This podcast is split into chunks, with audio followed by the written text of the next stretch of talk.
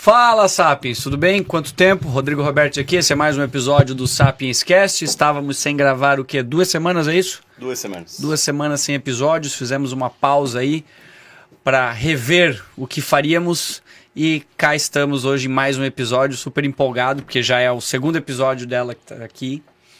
Muita história foi no primeiro, muitas histórias que a gente já teve a oportunidade de conversar fora do, do da, da câmera do, dos episódios aqui.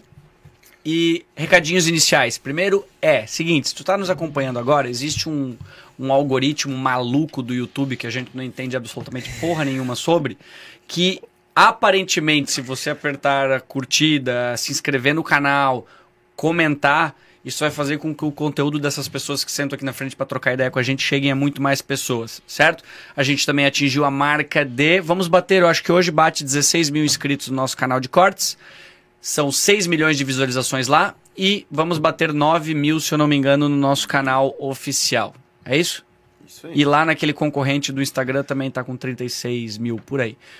Independente disso, vai lá no Google, digita Sapienscast, tudo que aparecer lá que tiver o nosso nome, você entra, curte, compartilha, compra, porque agora também a gente tem o nosso café, que é o Soul Sapiens, que é em parceria com a Soul Torrefação. Então você pode comprar e receber em casa, em qualquer lugar do país, um café, um blend especial feito para nós e curtir os nossos episódios. Até o momento é isso? 100%. 100%. Ah, agradecer também investweb.co, que é uma plataforma de crowdfunding que possibilita vocês fazerem investimentos em diversos tipos de projetos, dos quais vocês não, ser, não teriam a possibilidade de fazer sozinhos e atingir uma rentabilidade aí que é muito boa, mas resumindo, vai lá, entra, analisa e faz o que tem que fazer. Ok? Tô bom. Eu sou um rei do marketing. Eu Meu acho que eu vou te Deus. contratar pra vender alguns serviços meus. Porque quando você falou assim, dá pra vender o café lá, eu falei, gente, dá pra vender no Instagram. Dá. E olha aí. Não que a gente sei. venda, mas dá. Acho que dá. Tem um link lá que você clica e compra, mas eu, sei- eu sei que é. Se, se você realmente quiser esse café, você vai conseguir. Nem que tenha que vir até Blumenau pra comprar, mas vale a pena. Quero vendendo coisa que nem tem, assim. ônibus, né? uma passagem pra mim. É, menos. sai, sai mais barato que o frete. Não, Brincadeira. Mas vamos lá então. Olha, tô muito feliz de estar aqui conversando contigo. Como eu falei, a gente tinha feito uma pausa para episódios, é, para rever um pouquinho do que a gente tava fazendo, mas quando eu conversei com o Hilário, eu falei, pô, não, esse eu acho que é um episódio que vale a pena a gente, a gente conversar, porque é uma conversa agradável, uma conversa boa, é um assunto legal. Então acho que vale a pena. Então, para quem não sabe, eu tô aqui falando com a Lidiane Barbosa, que ela é.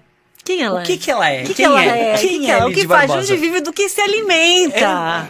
Porra, isso já dá um. Que isso- falaremos. O Oh, teu podcast poderia ter essa entrada. é, do que se alimenta. Não, mas conta um pouquinho, acho que é legal pra quem não, não te conhece e for acompanhar esse episódio, saber um pouquinho do, do- Vou dizer currículo, mas um pouquinho da tua experiência aí, na, na- na- tanto na área da alimentação e nas demais. Bom, é, acho que eu vou repetir um pouco da minha bio no Instagram, talvez, Boa, e falar mas- um pouco mais sobre isso.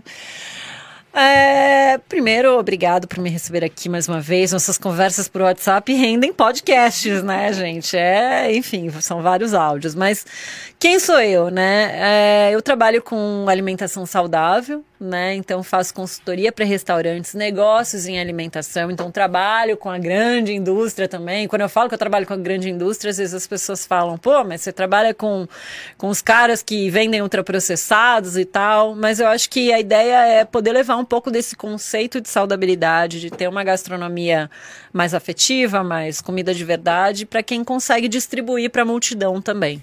Né? Então desenvolvo produtos para a indústria alimentícia e foi o que a gente falou no nosso, no nosso último encontro aqui.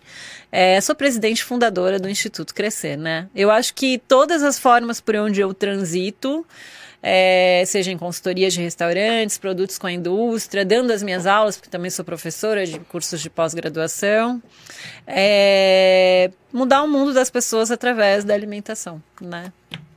Sobre o crescer, é, eu acho que é legal também, porque existem dois, é, dois projetos né, que, que são deles, né? Sim. Instituto Crescer, que faz o Crescer e Semear, e o Crescer e Acolher.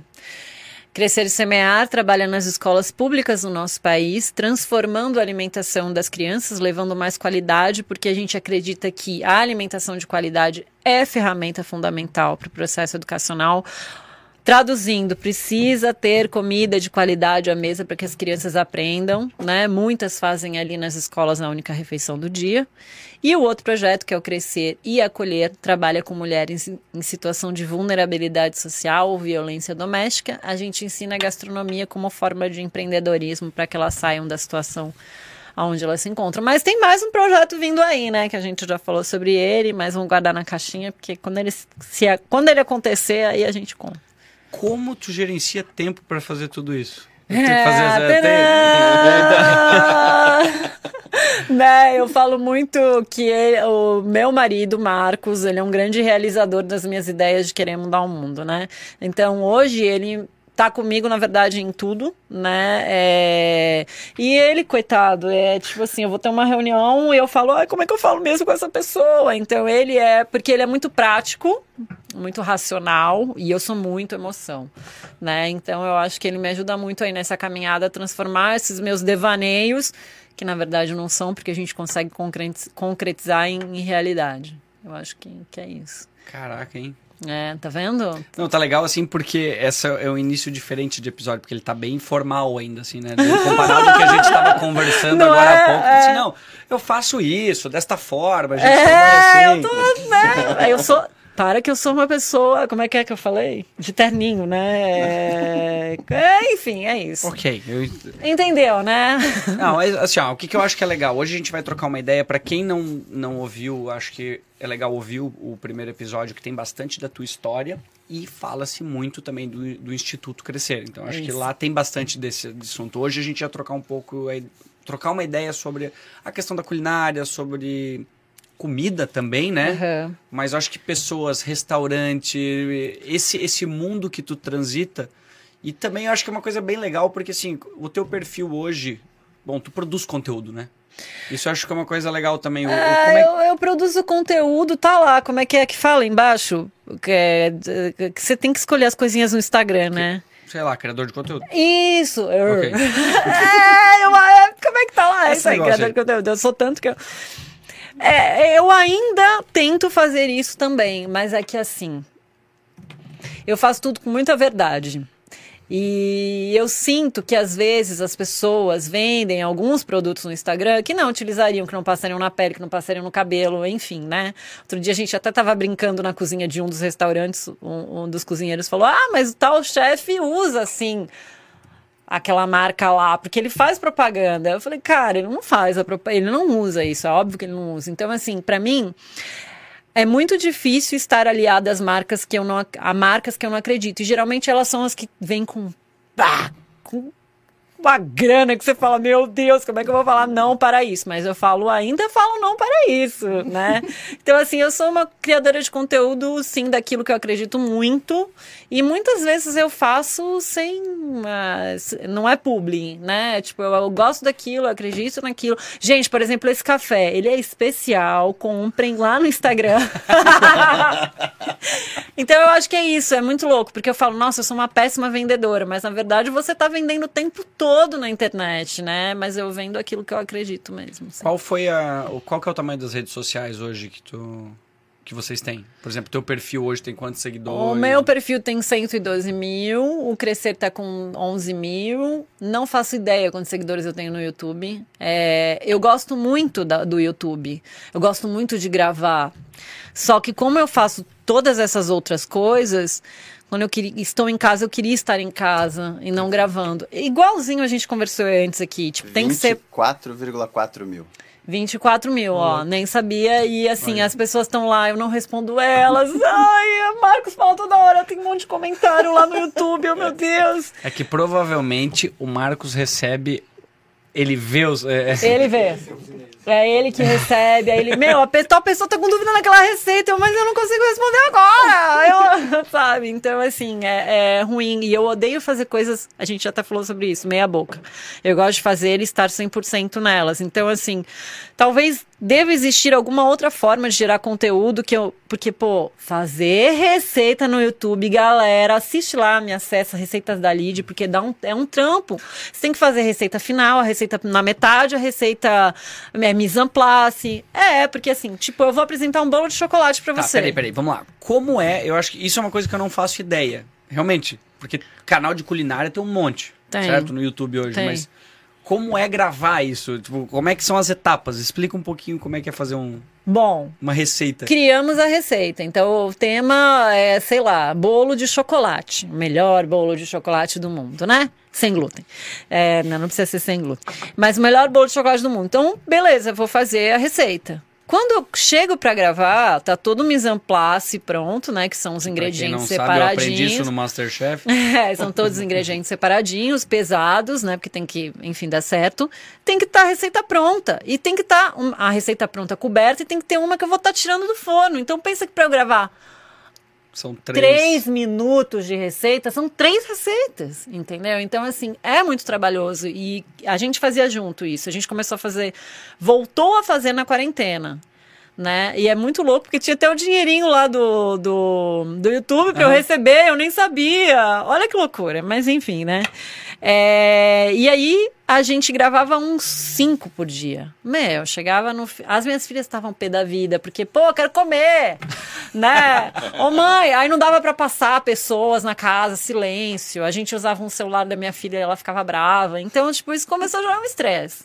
Talvez se eu tivesse um lugar que eu saísse de casa, gravasse, voltasse, aí seria legal, entendeu? Mas, enfim. Será? É, é, será por quê? Eu vou, te- eu vou te dizer o que a gente também pensa aqui e talvez seja a, a mesma situação. Porque tu começa a fazer isso e é divertido.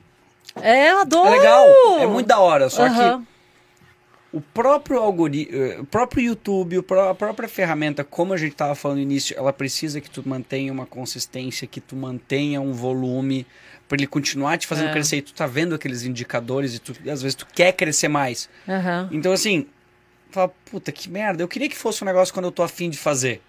É, mas não dá. Só que daí se tu faz isso, o negócio também não vai crescer. É. Então, então tu entra num ciclo que vira trabalho. Vira, e aí como, como é que você vai administrar isso no meio de tudo que você faz? Então, é, é pô, eu adoro gra... E assim, é muito louco, porque pensa, se eu tô na minha casa, quando eu estou na minha casa, e eu vou fazer uma comida, eu posso gravando. E aí eu faço uns reels lá, bem aleatórios pro Instagram. É, mas, putz, quando a gente pensa, caraca, eu tenho que fazer porque engajamento, a hora certa de postar. Tipo, ontem à noite eu tava com uma mega enxaqueca, eu não ia comer aquilo, mas eu postei um caldinho de feijão com bacon de cogumelos. Eu me sinto meio não verdadeira com as pessoas, sabe? É muito louco isso. Mas, enfim, é um trampo do caramba gravar receita, mas eu gosto muito de fazer. Eu gosto muito de estar falando com as pessoas, ensinar. Eu amo ensinar. Então, eu acho que é uma forma divertida, leve. Era muito que as pessoas falam sozinhas lá, comentando sozinhas, porque eu não respondo. É, Pô, é legal o seu jeito de ensinar, a gente gosta e tal, né? E eu tô com esse YouTube aí meio parado. É, meio parado, talvez não tenha postado vídeos, mas ele continua. Ah, assim, sim, com ele- certeza. Ele roda. Meu, tem umas receitas de visualização muito loucas, assim, tipo, sei lá. É, mix de farinha sem glúten, tem um monte de visualização, um mundo mesmo de visualizações, Aham. entendeu? Então, assim, é, eu sei que pode ser legal, é, é, é de fácil acesso, né? Não sei. Enfim. Tá lá. Se uma hora der vontade de fazer de novo os vídeos, tá. É, tá a gente mudou de casa agora e eu já fiz a casa preparada para isso. Tipo, ah, preciso ter uma cozinha que seja legal gravar, né? Então, outra coisa que é muito legal, essa minha vida nos restaurantes, as pessoas têm curiosidade de ver isso. Cada cozinha é uma cozinha, cada história é uma história, sabe? O meu relacionamento com os donos dos restaurantes, o meu relacionamento com os colaboradores, com os cozinheiros, sabe? Então, tipo, isso eu acho que seria também algo muito legal. Então, isso. Bom, eu tô vivenciando um pouco agora, mas é, acho que isso é muito legal. Se tu conseguir fazer só aquela uma pequena introdução de por como que tu entrou nesse meio de fazer essa consultoria, essa, é, de quem percebeu essa necessidade no primeiro momento de te contratar, porque realmente existe esse abismo entre quem trabalha na, na, na- na cozinha e quem é o dono, e que muitas vezes o dono nem entende Nossa. nada do que é, É. cozinha, do que é um, um restaurante, ou do que é um estabelecimento que sirva comida, né? Como é que é isso? Explica um pouquinho. Bom, como é que começou? Eu dava aulas para grupos, e aí um dia, num grupo desses, uma pessoa me esperou até o fim da aula e falou: Eu queria que você fizesse meu restaurante. Daí eu virei e falei assim: Cara, mas como é que é fazer um restaurante? E aí eu fui estudar, né? é, entender a gestão de negócios de alimentação, né? E eu aprendo muito. São 12 anos fazendo isso agora. E cada negócio me ensina. Sabe coisas que você fala, não, como em 12 anos isso nunca tinha acontecido, sabe? Tipo, coisas bizarras e coisas muito legais também. Então, assim, é realmente construir, eu acho que um elo entre o cara que quer a idealização de um sonho de uma pessoa que sabe zero, nada sobre gastronomia fazer concretizar até a inauguração e acompanhamento desse restaurante, né? E eu acho que as pessoas não imaginam, mas é um mundo de coisas. Eu tenho, uma, eu levo uma vida com esse dono desse estabelecimento até que o restaurante inaugure. Né? Tanto que, assim, durante os primeiros anos, o Marcos falava muito isso pra mim: o restaurante não é teu. Eu falava o nosso. Lá. As pessoas acham que eu sou dona de mais de 40 negócios de alimentação no país. Eu não sou, né? Mas eu. Puta, a minha entrega é como se realmente fosse. Então é isso. Eu acho que é uma. é, é transformar o sonho desde a conversa 1, que a pessoa me liga e fala: Oi, eu queria que você fizesse o meu restaurante. E muitas vezes eu mudo a ideia da pessoa, eu não eu falo isso não vai dar grana, já tem 500 pessoas fazendo isso, vamos fazer isso de uma forma diferente, as pessoas realmente mudam e entendem o que acontece. Então eu acho que é isso, é concretizar os sonhos. Uma vez uma amiga minha falou assim: "Cara, você não tem receio de fazer esse seu trabalho?" Aí eu, porra, por quê? Dela assim, a pessoa pega o dinheiro da vida dela que ela juntou a vida toda, entrega na tua mão e fala assim: é a minha economia da Faz. vida para fazer um restaurante, né? Nossa, eu nunca pensei nisso. Porque eu acho que tudo sempre fluiu e aconteceu e deu tão certo que realmente. Tá, tudo bem que eu fiquei cagada depois, né? Porra, é responsabilidade, né? Mas a assertividade tá, tá é, alta. É, entendeu? Então, tipo assim, é, eu acho que flui, né? E, e é muito louco, porque é, é muito além das receitas. Eu acho que a receita de um pão ou de, do prato que a pessoa escolheu é o último, porque acontece muita coisa antes, né? Então, é, tratar com o dono, lidar com o estresse de uma inauguração, de mudar o rumo de um negócio, os colaboradores, eu sou a ponte entre o dono e os colaboradores, então é muito Meu louco. Deus, tá na faixa de gás, assim. É. Ah, mas eu acho que assim, foram quantos restaurantes que tu já fez? Mais de 40, graças é, a Deus. É, a gente tava falando antes, quando que tu humilhou isso na cara do Jacan? o cara, o cara já vai... Ai, que legal! Então agora pode que vem os comerciais, vai entrar aí a galera que né, me patrocina. brincadeira. Não, brincadeira, brincadeira. Mas tu fez mais do que ele. É. Só que isso registrado. é muito louco isso. Ainda não fizemos um levantamento, mas às vezes eu me questiono: será que tem alguém que já fez tanto negócio? É que eu não gosto desses. Ai, será que alguém já fez tanto esse negócio de alimentação? Mas assim, eu acho que eu tenho que me orgulhar disso. Claro! Né? É porque eu, eu vejo, assim, a mesma coisa que cada episódio que a gente grava aqui. Cada episódio ele adiciona uma experiência, uma visão diferente de mundo que é. vai nos dando, sei lá, uma noção maior, aumenta a visão. Então, assim, se tu tem tantos restaurantes, eu interpreto que, assim, tu já vivenciou, de, assim como tu falou, várias situações bizarras, várias situações positivas, mas pessoas diferentes. Nossa, então te super. dá um embasamento completamente diferente para passar super. confiança para a pessoa que vai contratar, saca? Nossa, então... total. É, é isso. Às vezes o dono chega assim para mim e fala: "Ah, eu decidido". E a gente sai daquela reunião, ele faz outra coisa. É. Porque eu falo: "Olha, deixa eu te explicar, não é assim, tipo agora, ah, nem sei se eu posso falar, mas é que eu estou em vias de fechar, assinar o contrato. é, com, com né, é, o, o, meu futuro cliente, porque ele vai ser, ele falou assim: ah, eu quero fazer pão e eu quero vender para restaurantes de, de São Paulo e região. Eu falei, qual a validade do teu produto? Ele falou, seis dias. Eu falei, como você vai fazer isso? Ah, eu vou entregar. Eu falei, não. A vamos, logística dessa porra? Tá- vamos entender que você precisa ultracongelar esse pão para que. Eu conheço um cara que desenvolveu um sistema aqui em Blumenau, não tem? Fez algo assim? Não sei. De congelar, de criar os seus pães e. É congelado ou não, de ultra Não, ultra, de fazer um processo para. Mas ok, é. deixa, eu não sei se nem se também, depois a gente fala. É, então. Pra saber se é quem eu acho que é ou se. Ah, não, ele não é daqui, ele é de Americana. Ah, tá. Então é, é isso, sabe? Do tipo, às vezes as pessoas. Eu acho que o consultor, né, que é um dos meus, dos meus abinhas, né, que eu trabalho, ele tá ali para você não cometer erros ou tentar minimizar o máximo possível os seus erros. E mesmo assim, eu falo as coisas para meus clientes, eles vão lá e fazem o contrário. Eles erram e falam: "Ah, é mesmo, você tinha falado", sabe? É isso, é isso. Mas assim, amo dar vida a esses negócios, amo participar disso, isso me move muito, né? É, trabalhar com comida. E no fim do dia, eu acho que a gente trabalha com pessoas, como em todos os lugares, né? E poder transformar o mundo das pessoas através, no final, né, das receitas, é incrível. Diz um restaurante ou algum estabelecimento que para ti é muito especial, assim, que tu montou. Tem? É que é sacanagem também agora pensando essa pergunta, porque daí imagina, são 40, tu fala um, esquece outro.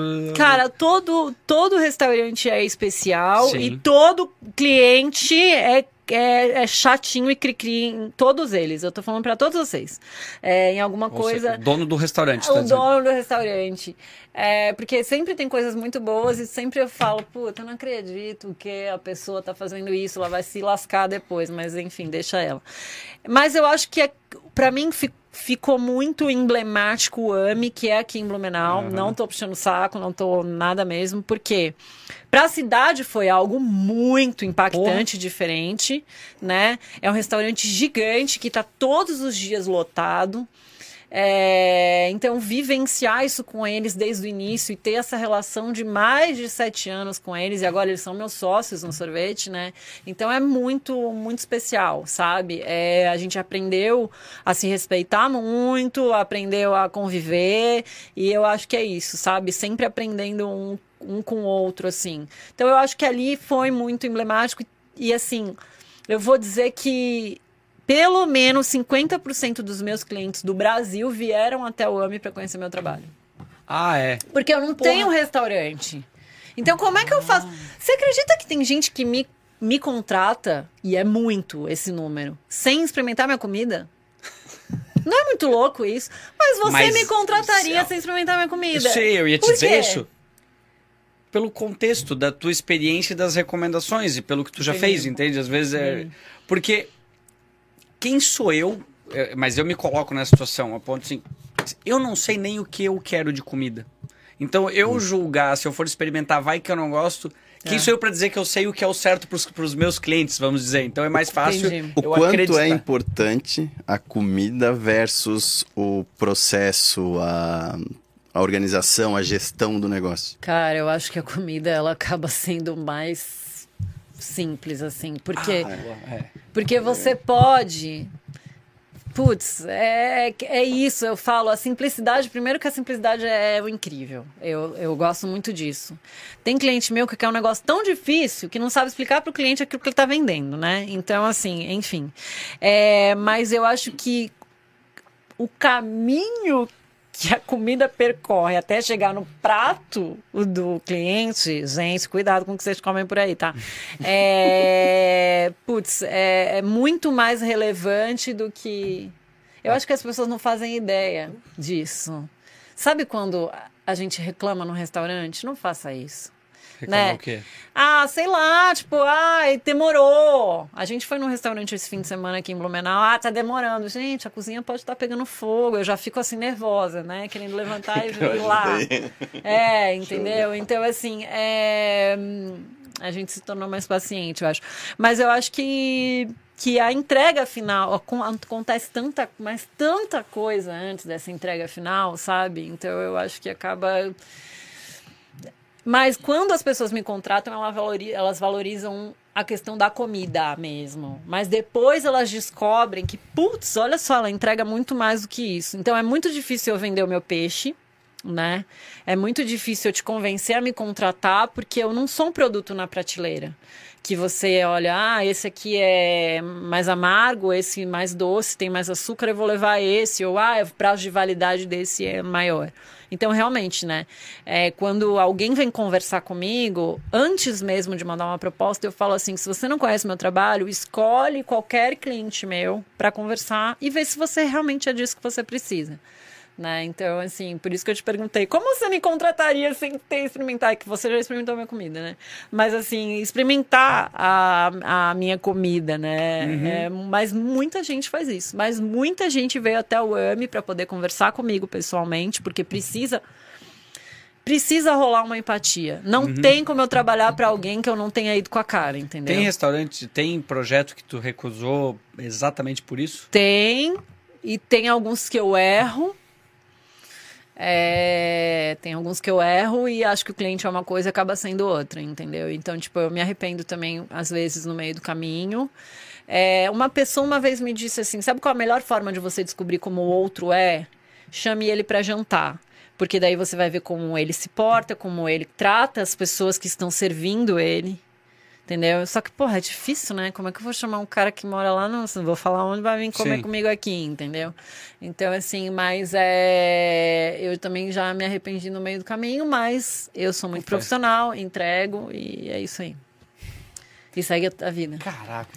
Quais são as coisas mais bizarras que você já viu num restaurante? Cara, olha só, tem uma padaria em BH que uma tia Celeve, posso falar o nome porque a gente hoje ri disso, mas uma tiazinha foi mandada embora porque ela não queria usar o turbante da cabeça, que é para não cair o cabelo na comida. Antes dela, ela eh, insistimos, antes dela ser mandada embora, ela botou fogo no turbante, deixou no banheiro e foi embora. Não é muito louco isso? O louco o risco dela fazer isso. Pelo menos ela se deu o trabalho de ir até o banheiro e não meteu fogo na cozinha. Pôs assim. fogo e foi embora, assim. Mas qual era o argumento dela? Ah, não, ah, porque ela não trabalha. Gente, tem coisas assim, olha. A senhora pode tirar a aliança, por favor, porque a aliança não pode. Aí eu explico toda a questão. Não, meu marido vai. Não, não posso. Tem gente que deixa o emprego porque teria que tirar a aliança todos os dias. Mas a pessoa não poderia usar luva, então? ou nem- Não, não pode. Não? Então tem essas coisas. Eu não fazia ideia. Não pode. Eu, por acaso, eu estou de aliança hoje, porque meu marido está aqui, mas eu acho que eu uso 80% do tempo. Porque realmente eu tiro, aí eu fico com medo de perder. Sim. E aí eu e fica lá e eu não uso. Mas Não, não, não fazia ideia. Não O que pode mais que não brinco, pode?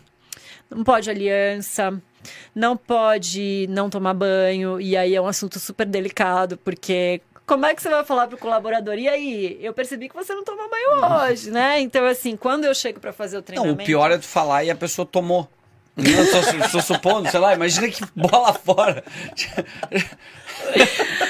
Cara, pra mim, olha, olha que limbo, que louco. Porque eu chego numa cozinha, numa cidade onde eu não conheço os costumes do local. Às vezes é a primeira vez. Eu não conheço aquelas pessoas.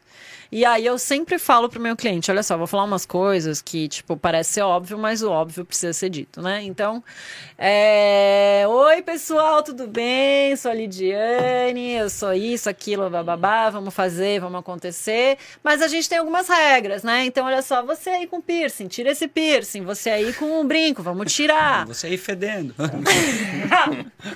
Gente, todo mundo tomou banho hoje, porque não precisa responder, mas olha só, precisa tomar banho pra vir trabalhar, escovar os dentinhos, depois que a gente almoça, a gente precisa escovar os dentes também, né? Passar um desodorante, mas não vem com aquele desodorante rosas, porque senão a gente não vai conseguir sentir o, o sabor da comida. Então são coisas que a gente precisa falar. Tem alguns truques, por exemplo, os meus clientes sempre falam: "Ah, eu gosto mais de, de uniforme preto", só que uniforme preto esconde sujeira.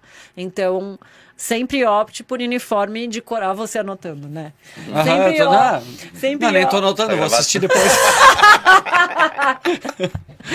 Mas eu tava pensando nisso. Sempre opte por uniforme de cor clara, porque você consegue ver a sujeira. Aí tem um cliente meu que quer economizar no uniforme. Então dá uma calça pro cara, uma camiseta. Como é que o cara vai lavar? Não dá. Então, assim, são coisas que. Meu, é muito louco, porque quem nunca teve um negócio em gastronomia, porque eu trabalho para os dois públicos. Quem tem lá seus 15, 20 restaurantes e quem nunca teve, é o sonho da vida. Então, essas pessoas, elas não imaginam isso. É, meu, é muita coisa que você precisa pensar até o dia zero da inauguração. Sabe? É, são milhares. E essas coisas pequenas, que tipo, cara, porra, é mesmo. Como é que eu não pensei nisso antes, né? Então, é, é isso. É muito. Eu- eu- teve um amigo meu que ele tinha. Tem a empresa dele, tinha, sei lá, não lembro quantos colaboradores, eram bastante, mas estava começando a ter uma reclamação sobre alguém que não tomava banho. Só que como abordar, nem o RH sabia como abordar isso. Aí qual que foi a alternativa dele? Achei muito legal. Ele tinha várias estações, né, com, com vários colaboradores, ele comprou kits. E Aham. deixou para todos. Então sempre tinha na estação, tinha desodorante, tinha pasta de Ah, dente, tinha kitzinhos para poder, por não podia apontar quem era ou quais eram, então ele deixou para todo mundo. É, Diz ele isso- que resolveu. Isso você não pode falar também, né? Então, enfim. Mas é legal, né? Dar um toque na pessoa. é- é- Cara, é muito louco, porque. Tá, eu faço restaurantes, eu faço comida, mas eu acho que é muito mais sobre ensinar as pessoas, né? Sobre tudo ali. E de uma forma. Porra, de uma forma. Eu acho que eu cheguei a falar isso no, no outro. Né, Episódio. No outro episódio, é, não sei, não lembro, né? De um, um colaborador que não sabia ler e que eu descobri no meio de uma receita e que ele virou pra mim e falou: é, pô, a minha professora de matemática tentou me ensinar isso a vida inteira e eu não consegui entender. Então eu acho que é muito isso. Não, mas é muito. E assim. Eu acho que o contrário acontece, o quanto eu aprendo com essas pessoas sobre todas as temáticas da vida, né? Então, se eu vou em alguma cidade como Rio de Janeiro, aonde é uma cidade super violenta, eles moram em comunidade e que horas eles têm que entrar, e que horas eles precisam sair, muitas vezes eles não conseguem fazer o turno da noite porque precisa de autorização. E ali tem uma puta história de humanidade mesmo, né, que não é o nosso dia a dia, sabe? Então, às vezes você fala: "Ai, porra, o cara tá fazendo corpo mole, não quer trabalhar até às 11 da noite", não é nada disso, sabe? Então, eu também aprendo muito nessas cozinhas todas da vida e com todas essas pessoas que passaram na minha vida, sabe?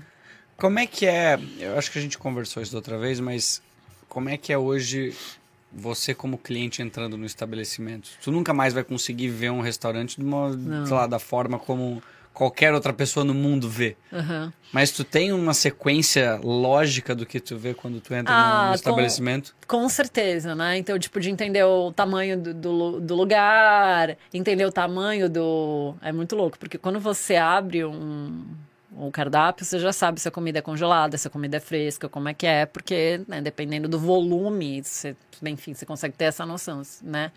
É, eu, eu olho muito para equipamentos quando a cozinha é aberta, olho demais e pergunto muito. Eu sou muito perguntada. Às vezes as pessoas me olham do outro lado, tipo assim. Que, que ela quer saber, né? Por que, que ela tá querendo se meter nisso, né? Mas eu pergunto, ah, como é que é esse forno e tal. Então eu, eu olho muito realmente para tudo, é, para atendimento principalmente, né? Porque eu acho que é, é essencial. E você percebe aonde está o dono e onde o dono não está, porque tem algumas coisas que, pô, você agora que é um, um empreendedor na área, né, que tem comida, né, no seu negócio, é, você sabe que, tipo, você olha e você fala, puto, o dono não sabe disso, eu tenho certeza absoluta, né? Então, assim, você consegue ver claramente onde tem o dedo do dono, onde o negócio não está. E eu falo muito para os meus clientes, cara. Eu sei que, é, por exemplo, você não tá na cozinha, mas tem que saber fazer. Eu Sem ia te dúvida. colocar lá, sabe por quê? Porque a hora que todo mundo faltar, o teu negócio tem que estar Precisa. de pé. Eu concordo. Né? Então, assim, tem muito cliente meu que não participa de treinamento. Aí eu falo, beleza, a hora que te falarem assim, tem um cliente meu de Brasília, de Belém, que eu amo, o Mário, que se tornou um grande amigo, e ele fala, ah, eu não quero saber, não sei nem fritar um ovo. Eu falo, tá. A hora que tu me mandar uma mensagem falando, esses corno aqui estão falando que não dá pra fazer tal coisa, eu vou falar bem feito. Porque você não sabe realmente, você entrega a tua cozinha na mão das pessoas, né? E você fica acaba dependendo disso. deles. Então, assim, eu acho muito importante que o dono do negócio participe, é óbvio. Não é pra estar lá. E, inclusive, tem gente que me procura e fala: eu serei o chefe, eu serei. Não vai ser, não vai ser. Mas é importante que saiba o que tá acontecendo ali. Porque a hora que teu colaborador te trouxer alguma questão, você vai saber responder na hora. Tipo assim, às vezes eu deixo crono quando eu saio, né? Porque como é que funciona? Então vivemos toda a vida, montamos a cozinha, tá tudo certo, tudo pronto, fui lá e treinei a galera. Eu deixo um cronograma com a minha saída, porque é tão engraçado. Quando eu saio, eu tipo, não, e agora? Como Aham. vai ser? Tipo, quando a gente chega da maternidade com a criança. E agora? né? Como é que eu vou fazer sem as enfermeiras do hospital? E aí eu deixo um cronograma, né? O que vai fazer no dia 1, no dia 2, no dia 3, até que eles caminham sozinhos e me esquecem. Nunca mais falam comigo. Que tristeza, brincadeira. Aí depois vai arrependido, assim, Isso sem certeza vocês não estão precisando de mim, é, eu falo isso, então, gente, o que que tá acontecendo, né? E, e, enfim, eu deixo, né, todo esse cronograma para que eles saibam se virar ali na minha ausência, né? Mas olha só, esqueci o que eu tava falando. Ah, que legal, pronto. É... Não, calma, a gente tava falando sobre o cronograma para as pessoas e depois quando elas atingem a independência. Ah, não lembro mais, que maravilhoso. Não, tudo certo. É eu queria te perguntar. Tempo? Oi? Era alguma questão com tempo, será? De cozinha, alguma coisa assim? É, eu não lembro. Não, mas O dono não vai pra cozinha. Isso. É, é, não lembro. É pra não ficar refém Sim. dos caras, enfim, enfim. Daí. Mas se- é- Então, assim, ó, o que que eu. Pra complementar Que isso, louca. então. Que eu Eu, tava gente, eu lembrando. esqueci, eu tava lembrando do, do. Faz parte. Me contrata pra você ver. Eu Quando você me ligar e falar assim, oi, lembra daquela receita? Não, gente, é direto isso acontece. Ô, Lid, meu Deus, falar nisso, eu não respondi o negócio do nhoque de um cliente meu hoje. Talvez ele tá ao vivo ali. Ô, mas... Puta, é, enfim, é, eu não respondi, eu simplesmente não respondi. É, aí eu não tô me sentindo culpada. Mas assim, eles falam assim pra mim, ó. Sabe a receita do nhoque? Não! Porque eu, se eu tenho 40 negócios e eu tenho que lembrar da receita do nhoque dele, aí eu, peraí, me dá um tempo que eu vou olhar o manual operacional, porque eu entrego o manual operacional quando eu saio. E eu não olhei o do nhoque da Mas é que é muita coisa. Eu.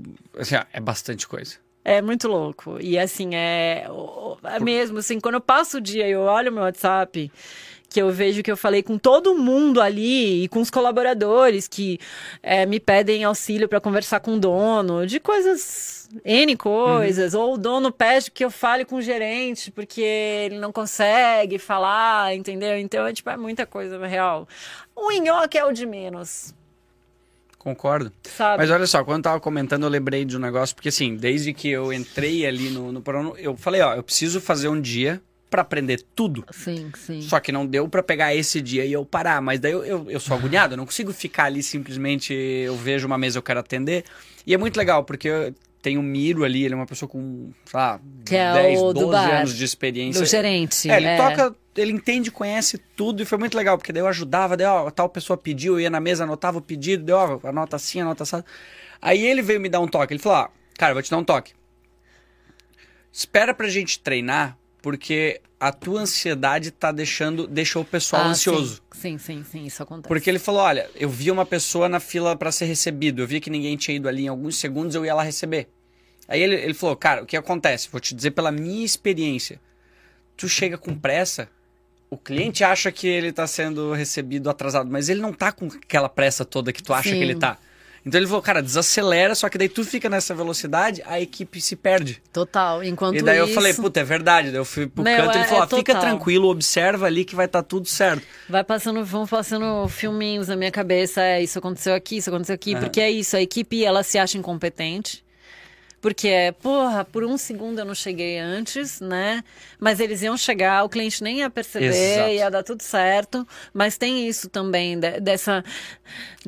Sabe, tem clientes meus que se jogam na cozinha. Então, quando inaugurou, inaugura, eles ficam lá e ficam cantando comanda e o, o, colaborador sabe o que ele precisa fazer, ok?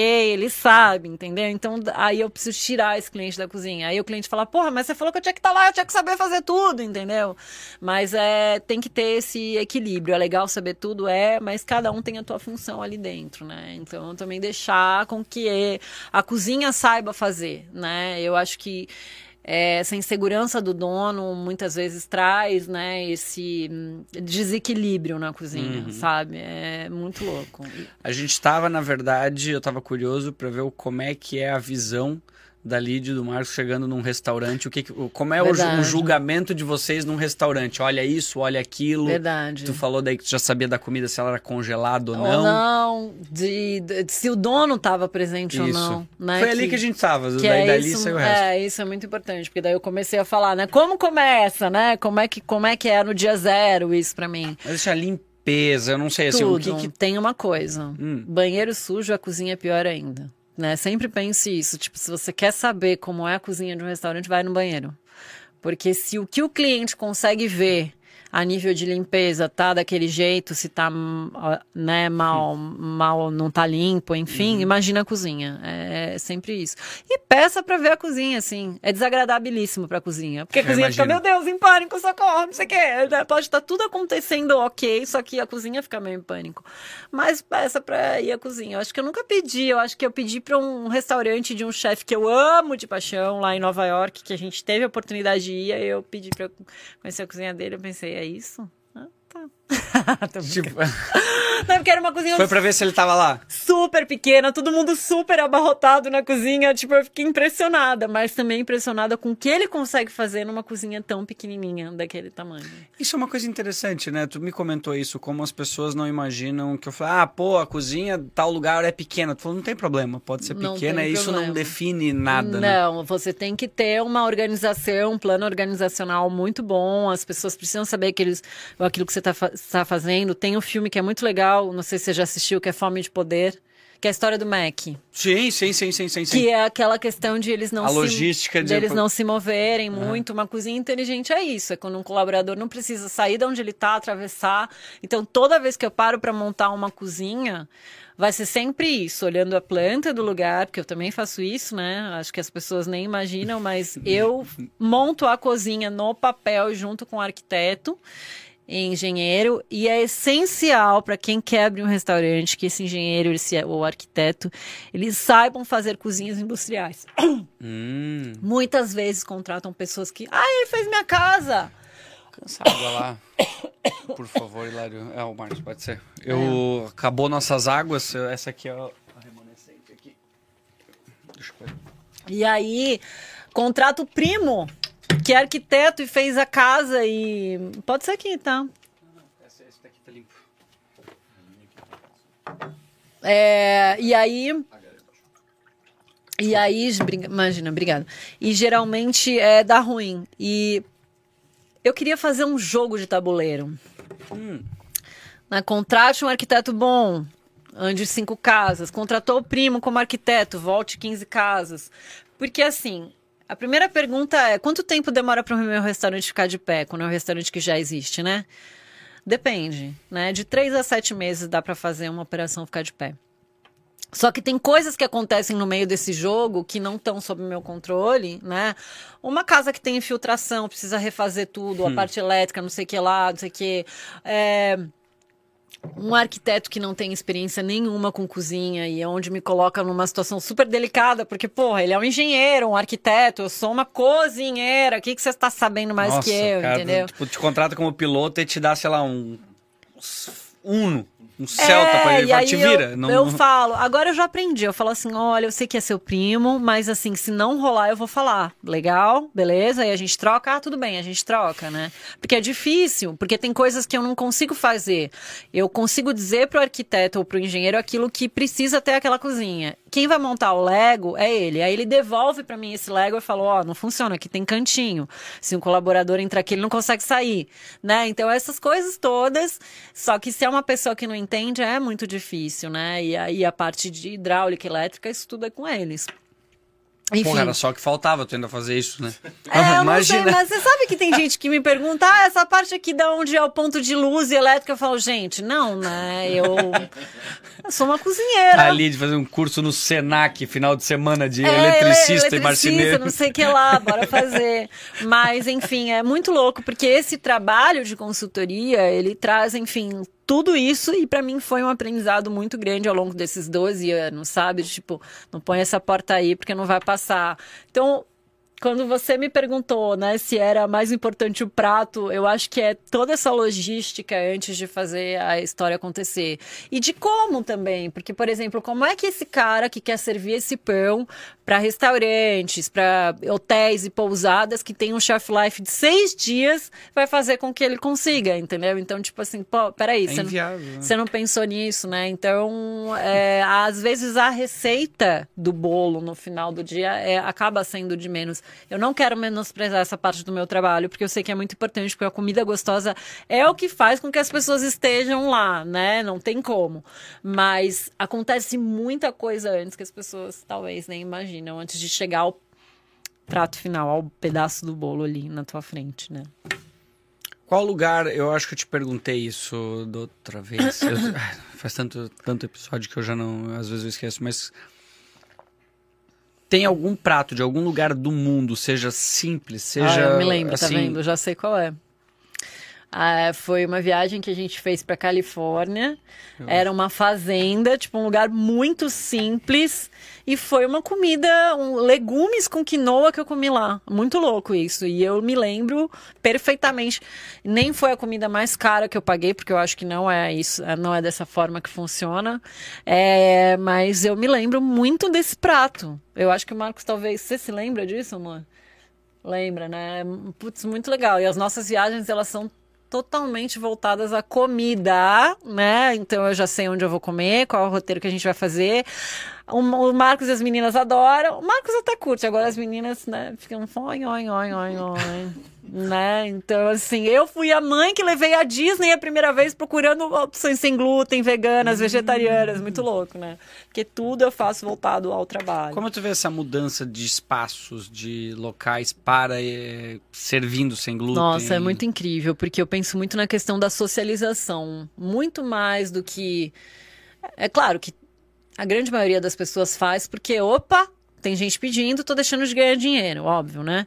Mas é, eu acho que é essa questão da socialização, porque, pô, para quem não pode consumir determinados alimentos ou opta por não consumir, né, como o veganismo, por exemplo, o vegetarianismo, pô, você ter aonde comer quando você sai de casa é muito incrível e ter opções gostosas, né? Então, assim, eu acho que, que putz, eu vejo como algo fantástico, sabe? Hoje a gente vai no supermercado, a gente encontra muitas opções.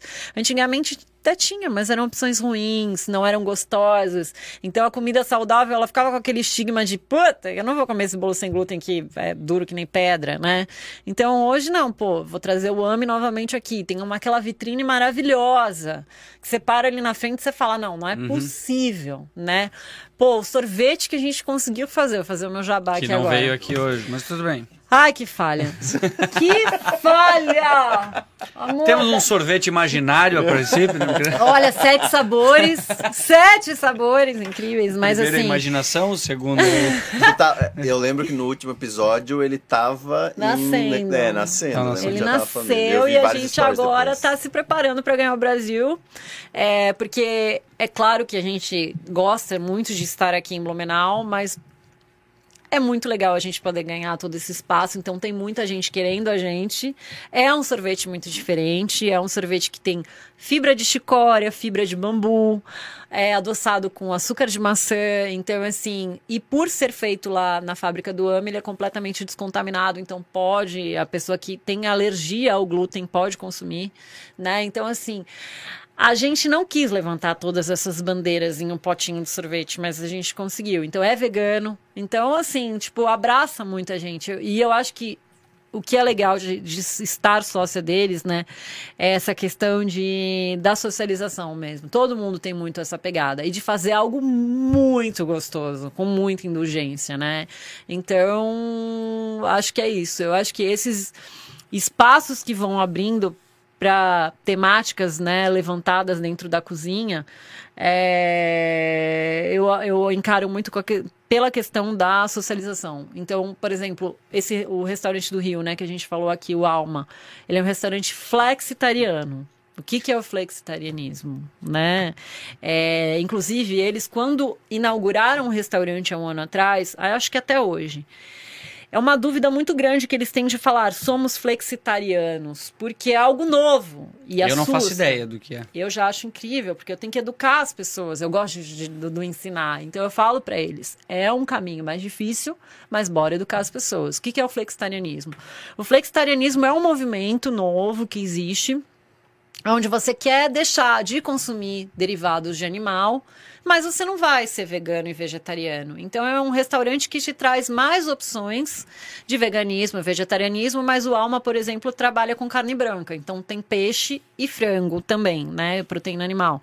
Mas é muito pouco no cardápio. Então o flexitarianismo é um movimento de quem está pensando mais, está com mais consciência a olhar para o prato. E tá bom. E como é que eu. Aonde eu me encaixo nisso? Hoje eu tô vegana, não comi nada de origem animal, mas amanhã eu tô afim de, de comer tal coisa, entendeu? Então, é o flexitarianismo, esse novo, esse novo movimento que te traz a pensar sobre as suas escolhas alimentares sem, ai, mas então vou ter que ser vegano. Ai, meu Deus, hoje eu comi um bacon, e agora? Entendeu? O que, que eu vou fazer? Então, é isso. É, e o Alma, esse restaurante do Rio, ele tem dois L's. Então, né, o all, o all, né, de todo mundo está incluso aqui.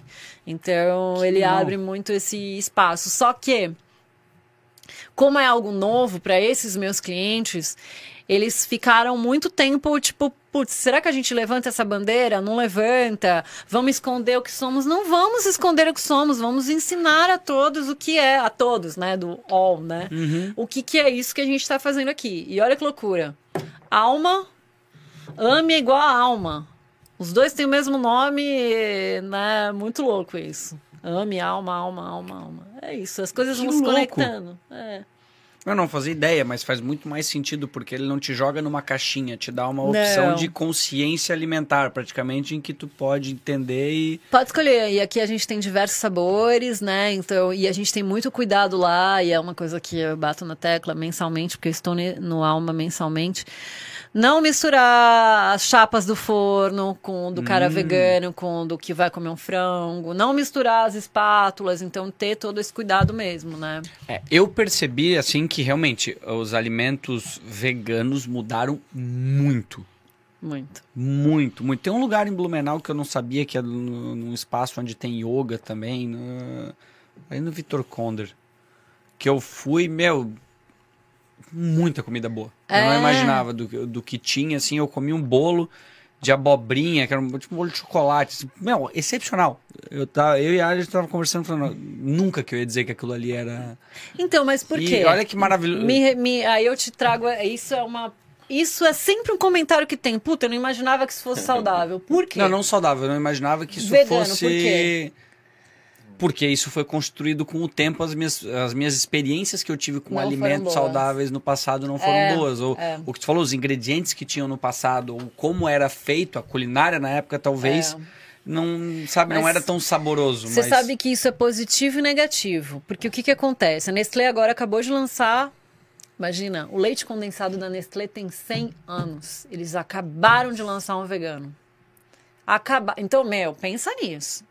Eu trabalhei desenvolvendo um produto para Nestlé, meu Deus do céu, não acredito que eu tô falando isso assim no microfone, socorro. É, que era o que foi, né, há uns 6, 7 anos atrás, é, o leite vegetal. Que tem o leite vegetal, que tá lá na marca Nesfit, é, de arroz e de aveia. Quando eu desenvolvi esse produto com eles, a primeira coisa que eu falei é: não dá pra gente colocar coisas ruins na fórmula. Quando eu desenvolvo um produto com uma empresa, eu tenho um tempo de contrato. Depois, se eles quiserem mudar, eles acabam mudando, mas meu nome não tá ali, né? Eu tô falando aqui, mas meu nome não tá ali.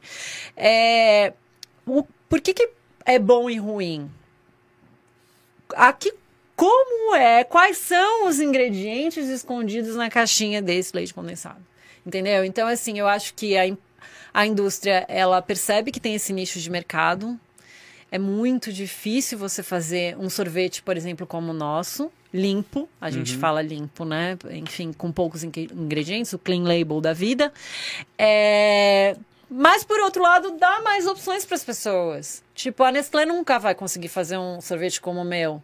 Porque ela quer muito volume, enfim. Ou não, né? Margem. Enfim. Não, mas é, vai levar muito tempo para eles conseguirem adaptar uma estrutura de processo para conseguir que justifique financeiramente fazer um É, às vezes ele- eles vão virar e vão falar assim, porra, não dá pra botar isso aqui não no lugar, entendeu? Então, é mais assim, fácil eles comprarem vocês depois de um tempo É. e, e A gente a tá operação. aberto a isso. É, aí a gente faz é uma muito outra. mais fácil eles falarem assim, não, compra lá e deixa fazendo do jeito que tá. É, é, entendeu? Mas eu acho que assim, é muito legal. Estamos, estamos, né? Eu, é engraçado porque quando eu abro Claro. empresas, eu acho que vão ser minhas até meus bisnetos.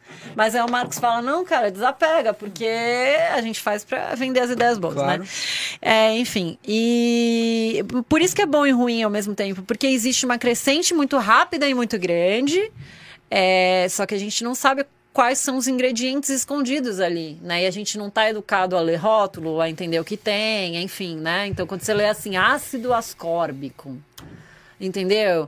É, é difícil a gente saber o que é aquilo. Até mesmo no meu sorvete. Porra, ah, a fibra de chicória tem o nome de inulina também. Inulina não é um nome bom. Né? É Não. um nome esquisito. um remédio. Entendeu? Então, assim, o que, que tá- está por trás dessas letrinhas? É legal ver esse movimento, mas eu fico muito preocupada com a velocidade disso. Meu irmão, Vai Posso sobrar até falar? pro teu irmão? ele é vice-presidente de uma empresa que faz completamente tudo ao contrário, né? É, trabalha com, enfim, alimentos transgênicos e tal. E o Léo, ele traz à mesa, até falei o nome dele, meu Deus. É um. meu Deus do céu. Tá, mas ok. Ele traz é teu, uma- irmão. Tu falou que é teu É, irmão. é. O nome não vai fazer diferença. É, ele traz sempre à mesa uma discussão que é a seguinte. Quando a gente vai lançar um produto no mercado, enfim, mesmo sendo tudo, a gente demora 15 anos para lançar, faz testes e tudo mais. Esses produtos eles não estão sendo testados, realmente. Esses produtos quais? Novos, Sim, vegano, entendi, sim, sim. né? A Entendi. carne do futuro, que é feita com um monte de coisa industrializada, né? Então, assim, como é isso? Como é essa fumaça líquida que tá lá? Como é que se comporta? Entendi. Então, assim, sabe? Eu acho que é- é- isso é, é- é importante a gente saber também, É né? verdade. É, na Califórnia, todo mês de março de todos os anos tem uma feira que é Expo West. E lá, se- cara, a feira é de produtos saudáveis tem um tamanho tão gigante que eu e assim quando você olha os produtos é, mesmo a fundo eu consumiria tipo 5% do que tem ali. Caraca. então é muito industrializado tipo é muito louco sabe e, Uma então, feira específica para alimentos saudáveis, saudáveis. que na verdade não são saudáveis de verdade, né? Então, acho que a indústria americana é muito isso, né? É muito do fast, do rápido, Uhum. né? Em compensação, se você vai numa feira dessas na Itália é tudo muito bio, comida de verdade, orgânica, que o agrônomo plantou, tiozinho não sei o que lá, entendeu? Então eu sou muito mais dessa vibe do saudável, assim. É legal, se você for conversar com um vegano, ele vai falar: ah, não, é legal porque eu quero comer um leite condensado. Eu nem sei como é esse da Nestlé, tá? Eu tô falando, porque foi lançado agora, eu não vi rótulo, não vi nada. Mas eu acho que a indústria precisava se preocupar mais um pouco também com a questão da saudabilidade daquilo que lança no mercado. Sabe? É isso. Concordo. É que eu, eu tava analisando a minha visão dos alimentos saudáveis. A indulgência deles, hum, que delicioso. É, é que assim, ó, eu não, não olhava rótulo. Mas eu acredito que hoje a gente vive numa sociedade em que ninguém nem lê a notícia, só lê o, o É. título. Então, assim, o que, que as grandes marcas fizeram? Eles se apropriaram do nome saudável, Uhum. sabendo que o produto não era saudável. Pra deixar, às vezes, ele mais saboroso, mas sem ser saudável. Exato. E naquela época, Isso essa é a minha visão, posso estar completamente errado. Tinha alimentos saudáveis que eram, mas não tinham o potencial de marketing ou de imagem Uhum. parecido e ainda não tinham condições de insumos para fazer um produto tão saboroso. É, isso é. Que isso hoje é não, hoje eu consigo ver que tem produtos que, Sim. pô, receitas caseiras, você olha, meu, excepcional. Aham, E sim. totalmente saudável, mas diferente de. É, que nem pegar. Tinha uma época que era tudo light. Isso, que um não é tempo saudável. atrás, tipo, assim, era, sim, ninguém Light fazia ideia. diet, né? Exato, que tem uns adoçantes surrealmente cancerígenos, enfim, né? Muito louco isso. Fit. Meu Deus, tem fit, porra, em Quando todas as embalagens. falam que eu faço restaurantes fit pelo Brasil, eu quero morrer. Porque não é isso, é comida de verdade, é... Ah, aquela lá, aquela lá que faz comida fit. Meu Deus, eu juro por Deus, eu quero morrer, sabe? Eu acho que eu não sou aquela lá que faz comida fit, é o nome do meu podcast, pronto. É... É, porque eu acho que é isso, sabe? Na verdade, é tão simples o saudável, é muito louco isso, porque é o arroz, o feijão, o brócolis e é isso, sabe? Só que daí, esse é o meu medo com a indústria, sabe? Tá, a que custo a gente tá fazendo essa salsicha vegana, né? A que custo a gente tá fazendo essa linguiça, né? Então, realmente, eu acho que a gente precisa olhar mais para isso, conhecer mais, né? Informar mais a população. E é, isso aí é um papo, porque a gente já não sabe muita coisa, né? Então, como é que vai ler um rótulo e Mas hoje, então, assim, para uma pessoa que não se alimenta nem um pouco bem ou tá querendo começar, como é que uma pessoa poderia dar os primeiros passos para pelo menos ter uma alimentação saudável dentro da sua rotina que também fosse acessível? Porque eu acho que também existe essa essa essa Existe. De tipo as ser pessoas- caro, né? as pessoas às vezes elas acham que é caro e às vezes não é tão É. caro. Mas também não é tão fácil de se achar ou de se. Eu vou te dar um exemplo muito maravilhoso, né? Se a gente tem 64 centavos por criança para fazer uma refeição numa escola e a gente consegue fazer saudável, pô, né? Então, o que, que tem na lista de ingredientes da escola? Quer dizer, das, vou falar da cidade de Indaial, né?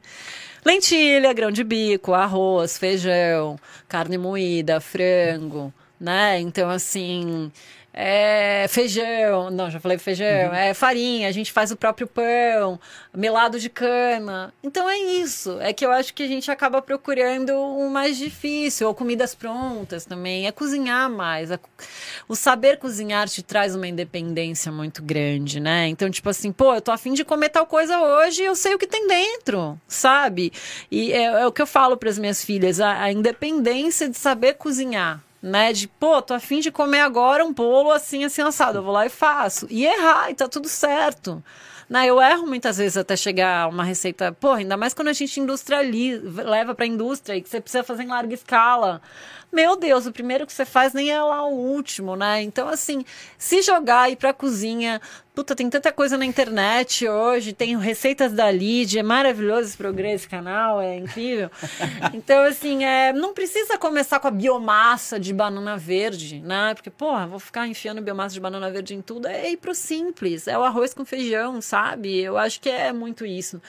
E é uma frase que a gente usa muito num projeto social, né? Novos saberes para novos sabores, né? Então, assim, se abrir para isso realmente, porque é o simples. Como é que a gente consegue fazer isso com, 60, com 64 centavos, né? É com o simples, é com. Só que a gente está levando o conhecimento para que as pessoas entendam e saibam fazer, né? Então, eu acho que é isso. É ter um... Hoje o Google tá aí, né? Toma cuidado com essas nutricionistas que não são nutricionistas, enfim. Mas, assim, é. é aventurar. Eu acho que é isso. E também tem aquela história, né? É... Tem um cliente meu esses dias que virou para mim e falou assim: ah, olha, não consegui, Lid. Eu coloquei Coca-Cola. Aí eu, ah, que legal. Ele, não, mas eu não mergulho disso. Não tem nem no cardápio. Se a pessoa pergunta, eu ofereço. Mas ele falou um negócio para mim que eu é, pensei faz sentido, né? É, a pessoa iria ali ou em outra pizzaria Opa, eu tô. Daqui a pouco eu tô falando, né? Uhum. tem um cliente meu, tem uma pizzaria. é, comer aquela pizza. A pizza é feita de fermentação natural, 48 horas, ingredientes locais. Boa demais, sei onde tá falando já. É, então, é muito melhor que ele coma essa pizza, que é uma pizza puta, feita da melhor forma possível e tome a Coca-Cola do que vá. Tome a Coca e coma uma pizza merda. É, Sim. entendeu? Com ingredientes que não são legais. Então, uhum. assim, é, eu acho que também a gente não precisa ir do 8 ao 80. É um passo de cada vez. Eu falo para as pessoas, as pessoas acham que as minhas filhas saíram do leite materno e foram comer biomassa, né? As minhas filhas comeram muita salsicha, muito nuggets, muito miojo, comeram, infelizmente.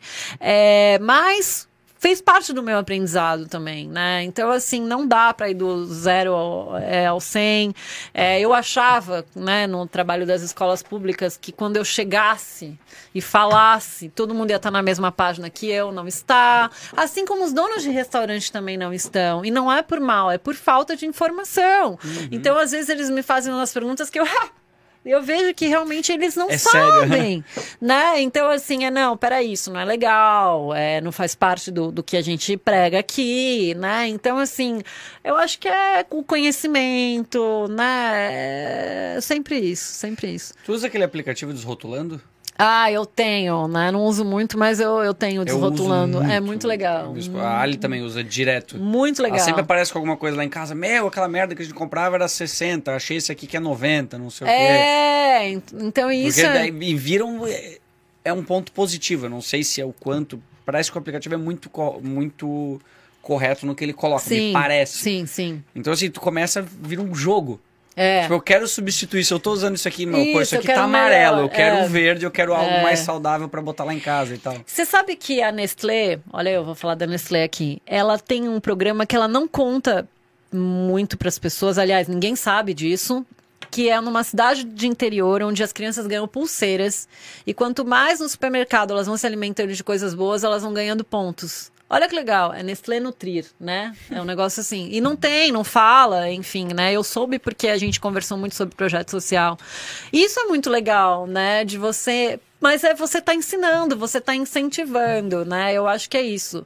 É, muitas vezes as pessoas elas não sabem, não se alimentam corretamente porque elas não sabem o que fazer, ou acham que estão fazendo, Uhum.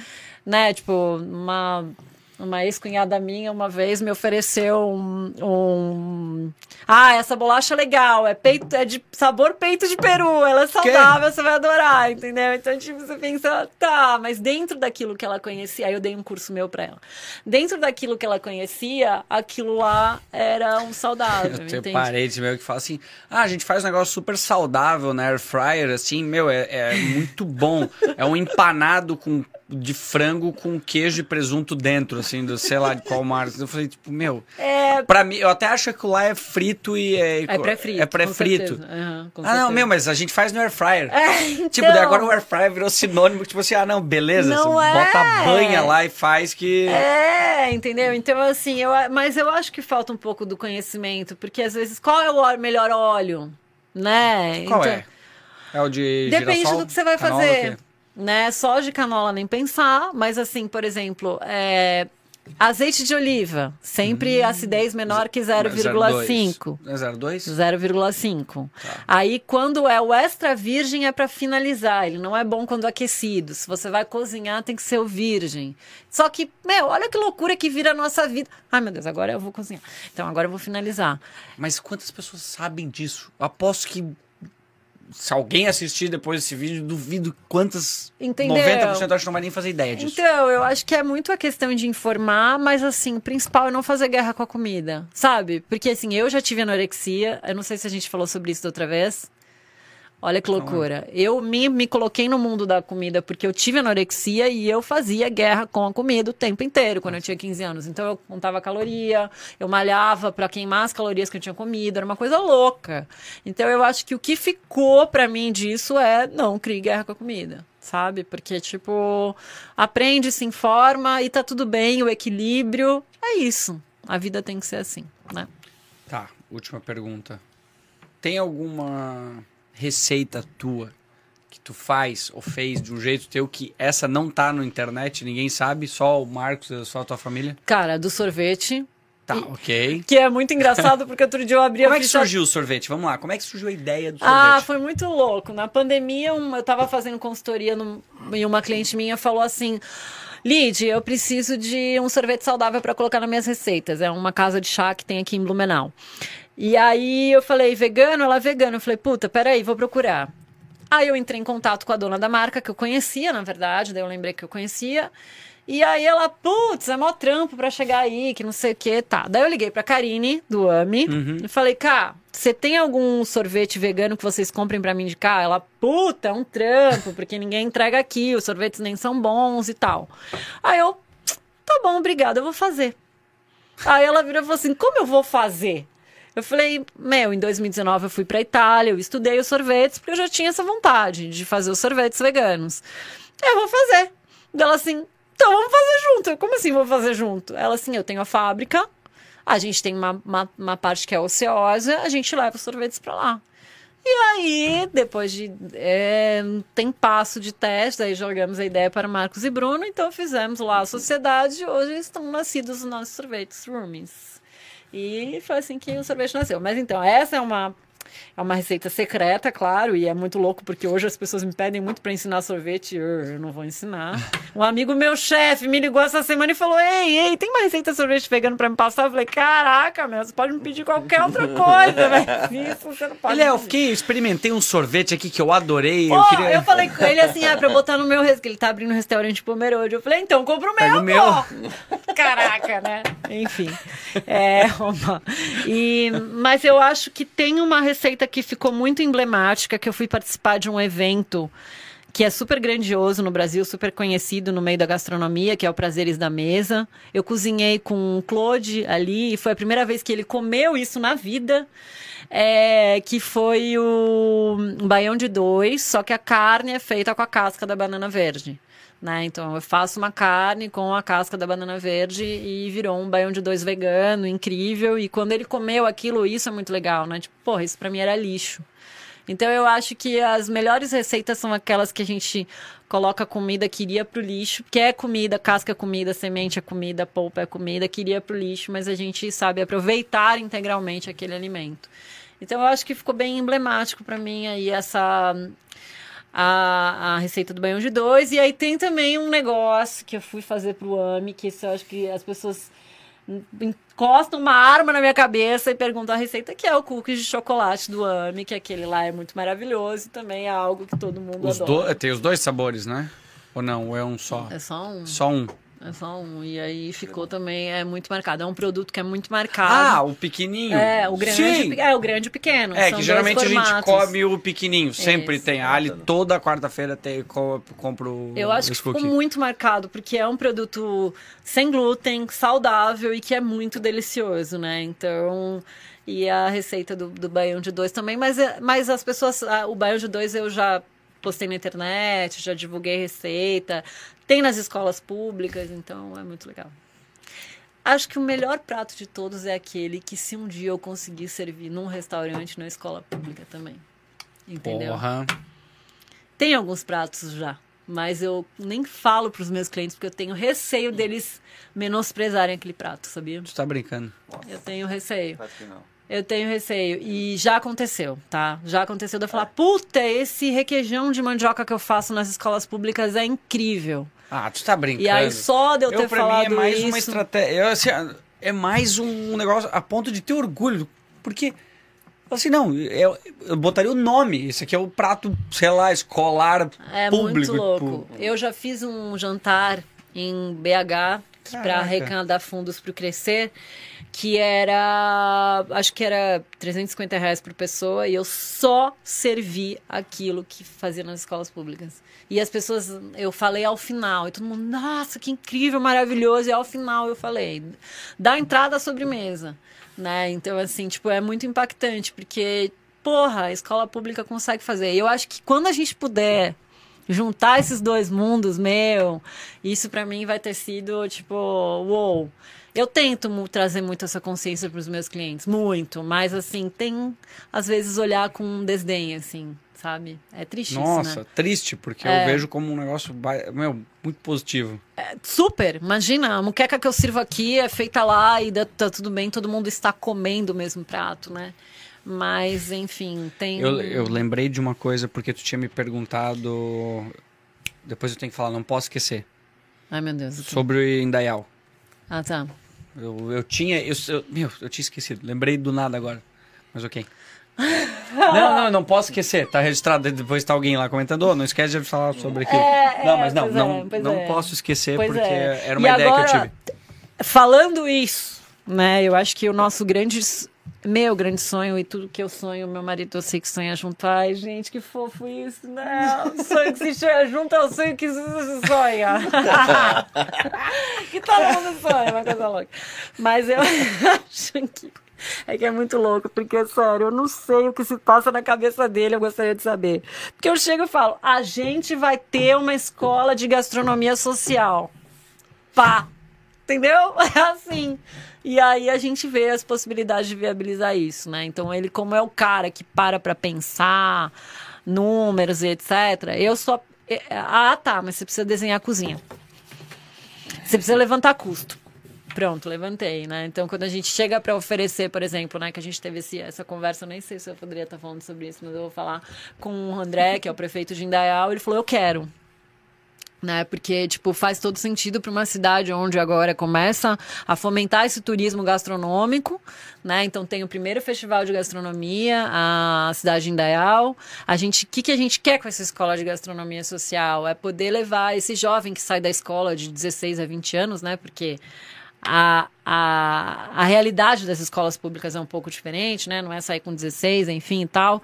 É a aprender a gastronomia. Porque, assim, percorrendo esse país, eu acho que a grande dificuldade é a mão de obra que não é muito desenvolvida. Então, a gente poder dar essa oportunidade para esses jovens que estão afim de se jogar na gastronomia, né? De aprender o básico, de aprender uma, aprender uma gastronomia saudável, porque isso é muito difícil, não existe, né?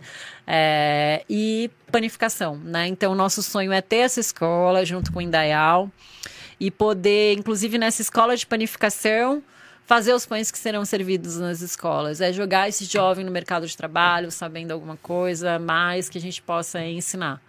Esse é um projeto que está no forno.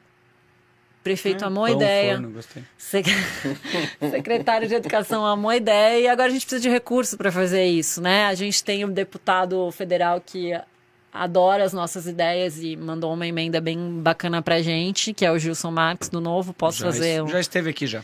Gilson episódio bora votar no Gilson. Não sei se Gilson vai se candidatar ainda, não faço ideia. Mas ele é um cara que acredita muito, a Camila, a esposa dele, também no, no- nas nossas, no nosso trabalho. Então, ele investe nisso, investe na educação através do Crescer e Semear. Então, é um projeto que está aí no forno e a gente precisa de investimento social para isso. Portanto, vamos lá, né? Onde que as pessoas vão para poder. Ah, falar com a gente no, no marcos, arroba, instecrescer.com.br, ponto com, ponto org. Ah, no Errada. Instagram também, né? Tem- A gente bota na- no link. É, na- a gente aqui bota na descrição. Amor, qual que é o e-mail, gente? Instituto arroba crescer. Bem bem. Eu sou a pessoa, mas por é isso que eu te falo que eu sou uma péssima vendedora. Difíceis que é pra pessoa se confundir, né? Então o e-mail do instituto é instituto. Instituto. É marcos, arroba, Marcos. lidianebarbosa.com.br. Esse tem. Instituto arroba. Esse O tem. arroba é arroba crescer e semear. Então, Crescer no fim do dia, quando você me apresentou, Do site. né, e perguntou quem é a Lidiane, eu acho que é muito isso. Eu quero muito transformar a vida das pessoas através da comida, né, e que seja uma comida com qualidade. Acho que é isso, né? Resolveram um e-mail? Eu acho que Eu, é assim, ó, teve, teve vários assuntos, acho que principalmente sobre questões. Quando tu falar, eu fui pra Itália aprender sorvete.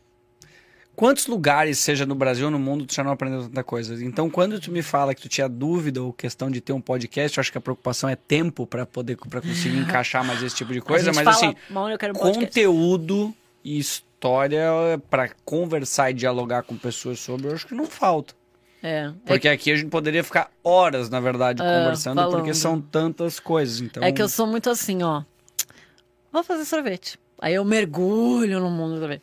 Grãos ancestrais, né? Porque na, na- aí ó, a gente já vai entrar em outro lance, né? Quando, como eu fazia muito, muito produto sem glúten, sem, sem, sem, sem, sem, o sem glúten não é necessariamente saudável, né? Então, assim, às vezes tem muita farinha branca, amido, aí bora estudar o mundo dos grãos ancestrais, quais são os melhores grãos sem glúten. Lá fui eu, viajei, quais são? é, os, os grãos, os grãos, curioso, porque os grãos ancestrais que contêm glúten, eles são muito melhores do que os que não contêm. Apesar de que a- amaranto, quinoa são grãos que não contêm, e todo mundo fala, uou, são incríveis.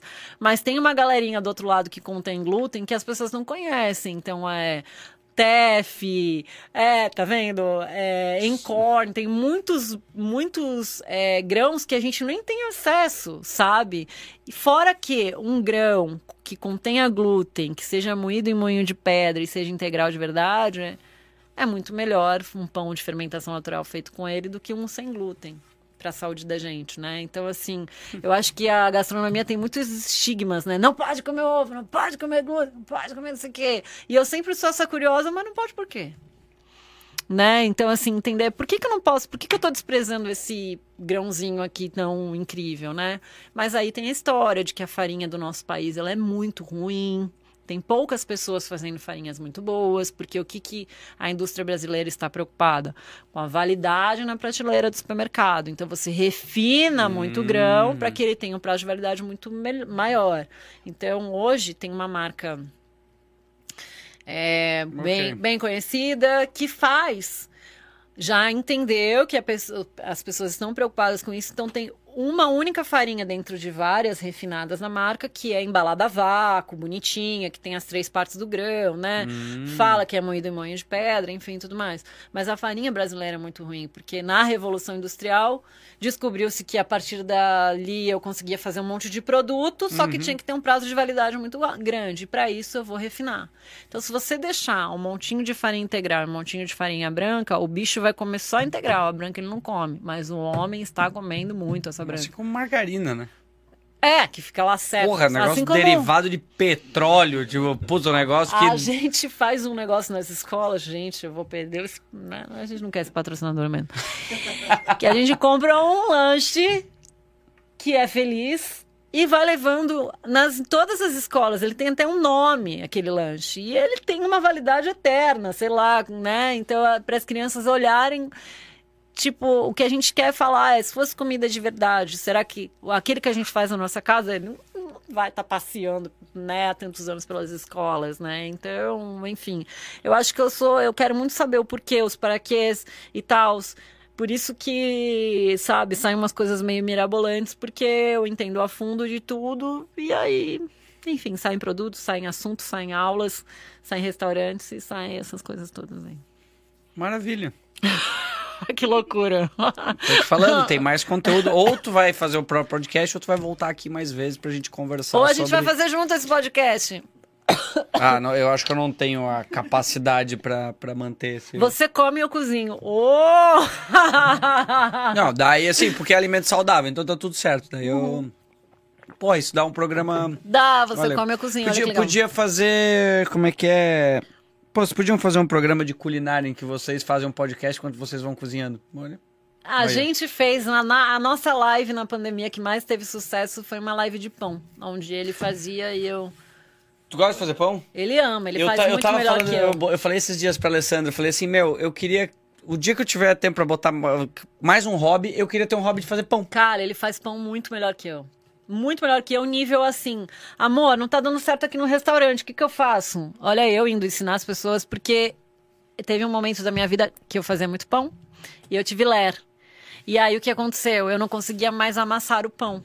E aí ele foi com as minhas receitas pra cozinha pra poder fazer os testes pra mim. E aí ele me ultrapassou no quesito pão. Meu, porque eu acho muito legal, assim, tipo, até uma coisa pra dar, às vezes, de presente, vai levar na casa de alguém, assim, É muito ah, fiz esse pão aqui, tu faz É, vários. sei A lá. história do levain, né? Do fermento natural. Não sei, não, enfim. daí não sei a história, mas É ok, um mas. levain que alimenta o pão. E a gente tem lá Ah, é a. a massa O madre. micróbio, não, É, o o micróbio. a bactéria. É a uma cultura de bactéria. Assim como a kombucha, assim como o kefir. Sim. Tem o levain, a gente tem o levain lá de anos e anos e anos e muitos anos. Que da hora. E aí é legal porque, por exemplo, o levain que deu origem aqui é pizza, é meu, de sete anos. Olha que loucura, né? Então eu levei a minha isca e hoje todas as pizzas Que que, eles já venderam, hoje eu li no Instagram que eles estão no dia... Quim, é, não, que dia que é hoje? Sei lá, 555 abertos. Todas essas pizzas originaram no levain meu que tem sete anos. Pô, existe uma árvore genealógica. Ah, pois é, gente. Meu levanta tá rodado. Que da Tá, hora. Tá rodado, porque eu vou levando pros restaurantes e isso vai perpetuando. É louco, né? Muito louco. então a gente encerra por aqui, porque senão é um. Bora anotar uma receita Exato. de pão, pessoal, é isso? Então, quem puder, vai lá. Bom, acho que na descrição do link vai ter várias informações, porque na verdade é tanta coisa que vocês fazem que eu acho que as pessoas têm que ter um tempo para acessar o Instituto Crescer, ver todos os projetos, acessar o teu canal, se inscrever no canal, se inscrever no Instagram. Eu vou te responder, gente, Então- no canal, né? Tipo, É, é. Mandem por e-mail marcos. Qual meu e-mail mesmo, Marcos? Mas, meu, muito obrigado, Lid. Ah, obrigado, Marcos, obrigada por ter a vindo você. aqui. Obrigada, obrigada, Que vocês obrigada. possam voltar aqui, que a gente possa trocar mais ideia, porque é sempre muito produtivo, muito bom. É, muito obrigado. Dá... Exato. Gente, não, o sorvete ele vem antes de mim, mas com certeza absoluta, porque né, a pessoa vem, não traz, fala de comida e não traz sorvete. Ah, Isso, É. Né? Não dá, não dá. Mas é isso. Obrigada mais uma vez pela oportunidade, pelas conversas que a gente tem offline também, que são os incríveis. podcasts, que na verdade É. ela já tem, né? Ela só divide em quatro áudios de 15 minutos cada. E ele sabe que sou eu quando ele escuta meu, né? Nossa, meu, você... Pessoa intensa, louca, que fala 15 palavras em um segundo, né? Mas é isso aí. Obrigada. Valeu. Muito tamo obrigada sempre. Fechou? Boa noite.